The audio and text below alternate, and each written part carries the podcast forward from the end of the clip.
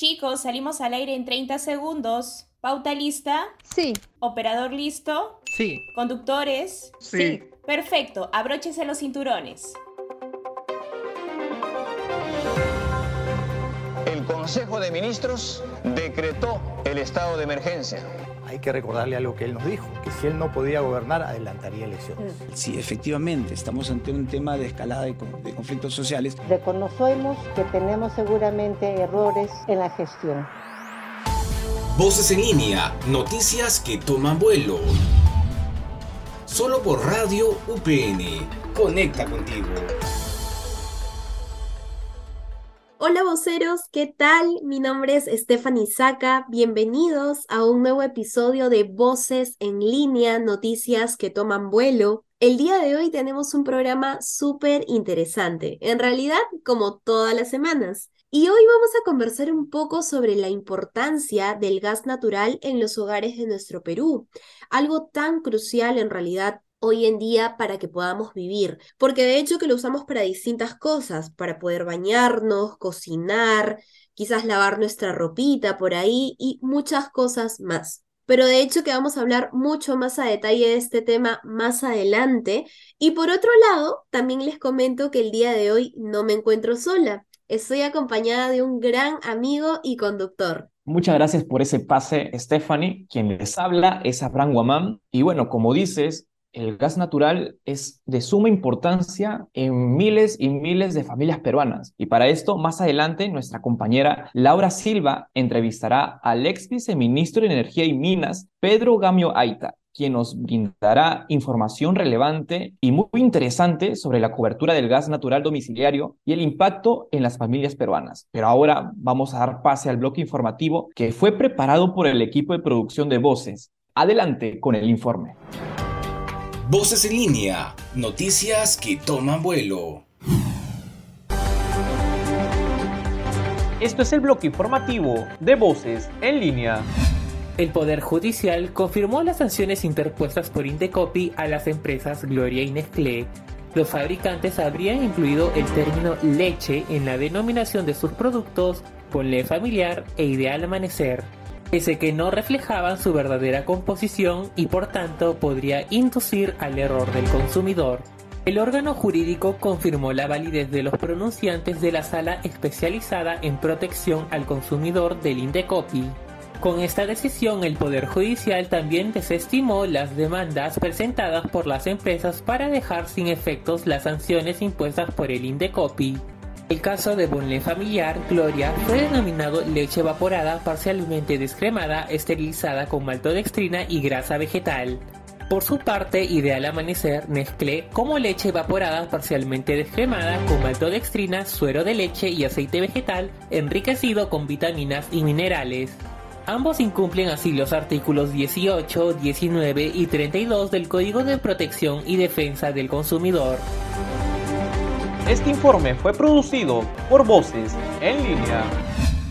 Qué importante en realidad, Abraham, es que podamos revisar la composición de los productos que estamos consumiendo, porque en realidad no solamente se ve afectada nuestra integridad, sino también atenta contra nuestra salud. Entonces, de hecho, que es algo muy, muy importante. Gracias, Darío, por el informe, estuvo excelente. Y bueno, como ya veníamos comentando, hoy tenemos un tema súper importante que hablar, y es que el contar con gas en nuestros hogares peruanos es algo fundamental hoy en día en realidad, ¿no, Abraham? Porque lo usamos, como te decía al inicio, para distintas actividades.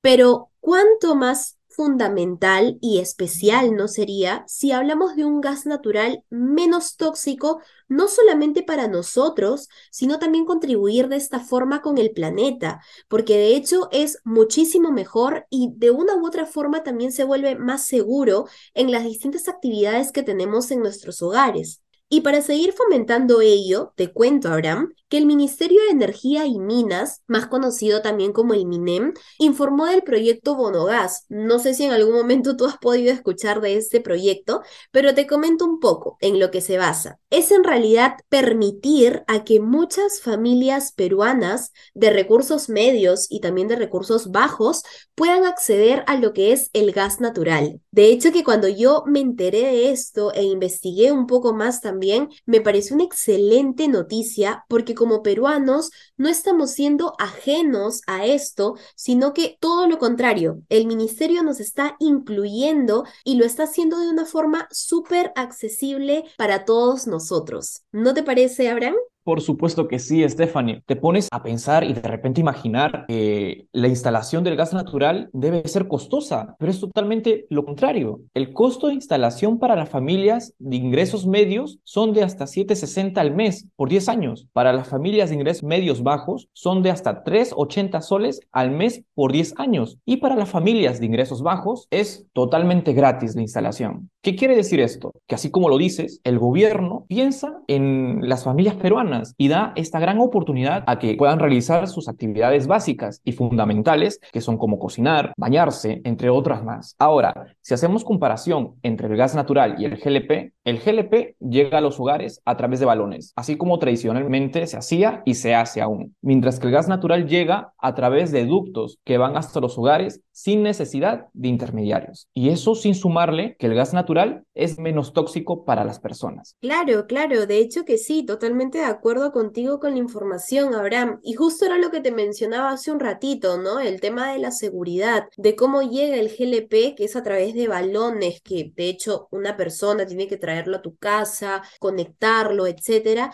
a diferencia del gas natural, que es algo muchísimo más sencillo y sobre todo seguro, porque pasa a través de unos ductos y listo, tú lo usas para las distintas actividades que quieras en tu vivienda. Entonces, de hecho, que por ahí el gas natural tiene un punto a favor eh, para tomar en cuenta en las familias. Pero bueno, por otro lado, Abraham, te comento algo súper importante que tienen que tener en cuenta las familias si nos están escuchando y quizás quieren solicitar su gas natural por el tema de la seguridad, la facilidad, etcétera. ¿Y cómo pueden pedirlo? Pues muy sencillo, aquí se los vamos a explicar un poco, Abraham. La MINEM cuenta con un convenio con Cálida, que como sabemos eh, es una empresa peruana que se encarga de distribuir el gas natural a Lima y también al Callao. Entonces, para que puedan solicitar su instalación, lo primero que tienen que hacer es llamar al 614-9000. ¿Para qué? En realidad es para que puedan saber si su vivienda, terreno, inmueble, etcétera, está dentro de la zona de cobertura y si dispone de redes o en este caso ductos, como lo llamaba hace un momento Abraham, de gas natural en el distrito. Entonces, de hecho, es una forma muy sencilla de que puedan hacer el tema de su instalación y que quizás también puedan conseguir un poco de información adicional sobre cómo es este procedimiento. ¿No te parece, Abraham? Claro que sí, Stephanie. Y ahora, Stephanie, nosotros necesitamos saber la lista de regiones que ya cuentan con la instalación del gas natural. Y bueno, según el Ministerio de Energía y Minas, las regiones que cuentan con esta instalación son Lima, Callao, Ica, Ancash, La Libertad y Cajamarca, donde Lima y Callao registran hasta la fecha 871 mil conexiones, Ica con más de 19 mil, La Libertad con una cifra superior a los 15.000 y Ancash con más de 5.000. Y ahora, ¿en qué consiste este proyecto? Bueno, el proyecto de Bonogas es un bono, así como lo dice su nombre, que otorga el Ministerio de Energía y Minas, permitiendo así financiar la instalación de gas natural en los hogares peruanos. Y para poder acceder a este bono, la vivienda debe permanecer y pertenecer a una manzana de nivel socioeconómico medio, medio bajo o bajo, según el INEI. E También, asimismo, frente al hogar debe pasar la red de gas natural. Ahora vamos a dar pase a una breve pausa y regresamos con la entrevista al ex viceministro de Energía, Pedro Gamio Aita. Voces te informa. ¿Sabías que puedes conocer el mundo una vez por semana? Si eres alumno de UPN podrás acceder a ciertas oportunidades de intercambio y una doble titulación. Accede a esta reunión en simples pasos. Ingresa a tu portal de Mi Mundo UPN. Luego, dale clic al banner de Viernes Internacional. Finalmente, te enviarán los enlaces, ponentes y fechas próximas de las reuniones. Nos vamos de intercambio. No te pierdas esta gran oportunidad. Soy Alex Landeo y esto fue Voces Te Informa.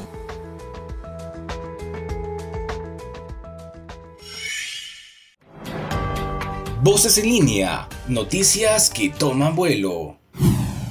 Muy buenos días, señor exministro. Bienvenido al programa Voces en línea, noticias que toman vuelo. El día de hoy vamos a hablar sobre el gas natural, como ya le estaba comentando. ¿Cómo está? Nuestros órdenes. Ok, comenzando con la primera pregunta, sería, a la fecha, sabemos que 9.000 hogares cuentan con gas natural, gracias al bono gas residencial. ¿Cuál es el impedimento para que todos los hogares de Lima se vean beneficiadas con ello? Bueno, en realidad estamos hablando de 4 millones de peruanos que ya están favorecidos con el gas natural. Estamos hablando de más de un millón y medio de conexiones. Entonces, de, de ese un millón y medio de conexiones, estamos eh, ante dos tercios que han sido financiados por el Fondo de Inclusión Social en Energía. Entre ellos está el bono gas, que de acuerdo a la situación económica de la familia y siempre que se encuentre dentro de el plan de trabajo de expansión del distribuidor de Lima, se puede beneficiar con el gas natural. También hay programas especiales de atención, por ejemplo, a comedores populares, incluso eh, ollas comunes. Usted menciona de que deben estar dentro del plan. ¿Y qué, cuáles son los requisitos? ¿Cuál es el perfil que debe tener la familia, la persona que está solicitando ser parte de este bono gas? Bueno, básicamente eh, son familias eh, que califican en función a su nivel de consumo eléctrico como familia eh, de, digamos, de una situación de pobreza o una familia de clase media. hay diferentes eh, eh, situaciones.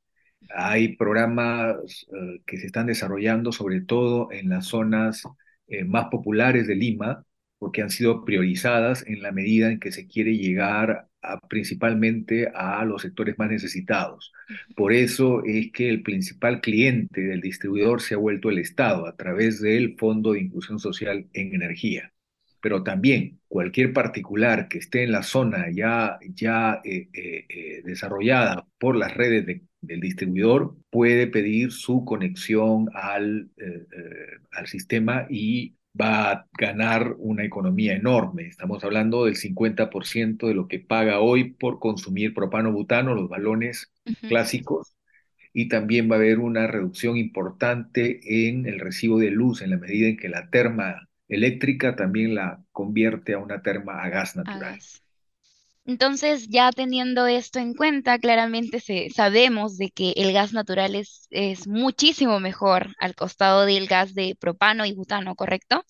Como mencionan, ayuda bastante en la economía de los peruanos. Em, ¿se estima algún tiempo en el cual ya tienen eh, poder llegar a todas las personas con este, con este beneficio del gas natural? Sí, eh, eh, las personas que están en zonas que todavía no están en plan de expansión pueden eh, reunir firmas de toda la cuadra y hacer llegar su pedido al distribuidor, eh, de que es cálida en el caso de Lima, para que sea considerado en los próximos proyectos. Esto es importante decirlo, siempre hay una opción, pero si ya existe la infraestructura, la conexión va a ser relativamente pronta dentro de, como usted menciona, gas calidades en Lima.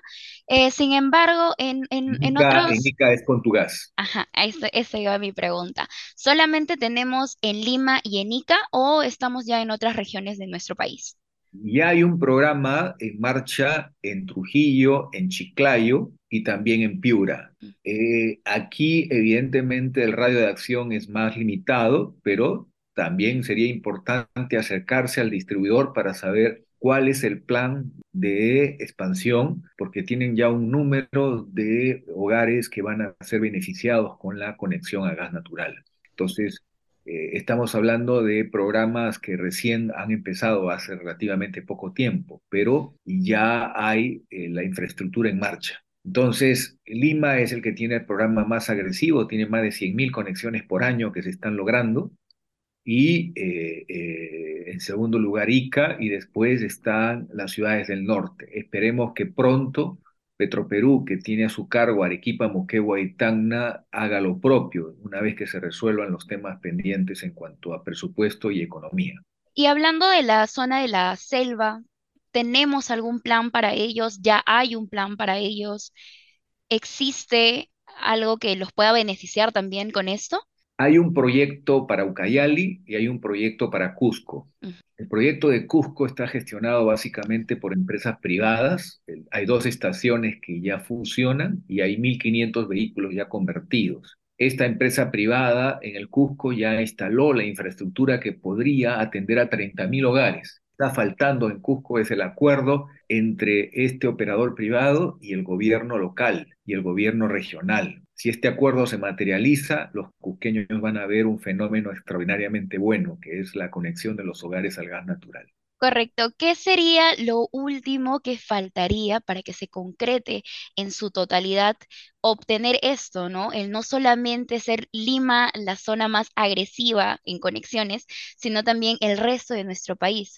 Bueno, hay temas pendientes que son importantes. Falta aprobar la tarifa eh, eh, nivelada que es una manera por la cual eh, el mayor costo que tiene un lugar donde todavía no hay mercado de gas sea asumido proporcionalmente por quienes ya hemos tenido esa, esa posibilidad como ciudadanos de la Gran Lima. Es decir, así como dos años antes que llegara el sistema de transporte a Lima, todos los que están en el sistema interconectado, desde Tumbes hasta Tacna, pagamos una parte del financiamiento para que la obra de transporte llegue al gran mercado de Lima, nosotros debemos retribuir ese esfuerzo que hicieron todas estas ciudades interconectadas para cubrir la diferencia en el costo de un mercado ya consolidado como Lima, cubriendo la diferencia del mayor costo que tienen las, las ciudades mencionadas. Y eso permitiría lograr que la tarifa se nivele. Y nivelándose la tarifa ya un industrial, por ejemplo, un comerciante, no pagaría el doble por, que hoy está pagando por servirse de gas natural en eh, Trujillo en lugar de Lima. Entonces creo que esa es una primera acción. La segunda acción es hacer un gran esfuerzo en el, en el transporte para eh, el uso de vehículos con gas natural liquefactado, grandes vehículos, buses y camiones de carga. Estamos hablando de una revolución que va a significar mil kilómetros de autonomía, 50% de ahorro y una renovación de la gran flota de transporte de personas y de carga que significaría mejorar la calidad del aire, ahorrar costos, dar un mejor servicio a las personas.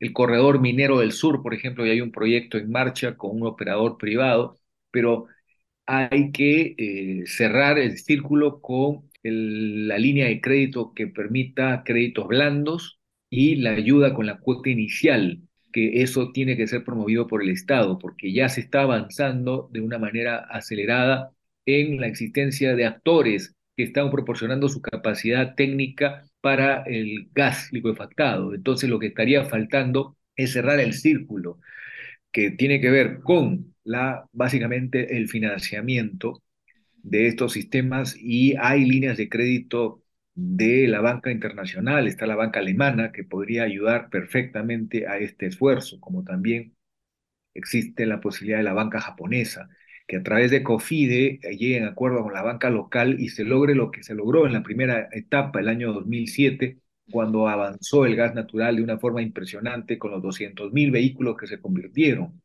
Entonces, es como si hubiéramos hubiéramos estado eh, más o menos 10 años paralizados sin masificar el gas natural y estamos recuperando el tiempo perdido. No olvidemos que en julio se ha batido un récord. Lima ha conseguido convertir 5.000 vehículos en un mes. Eso no se veía.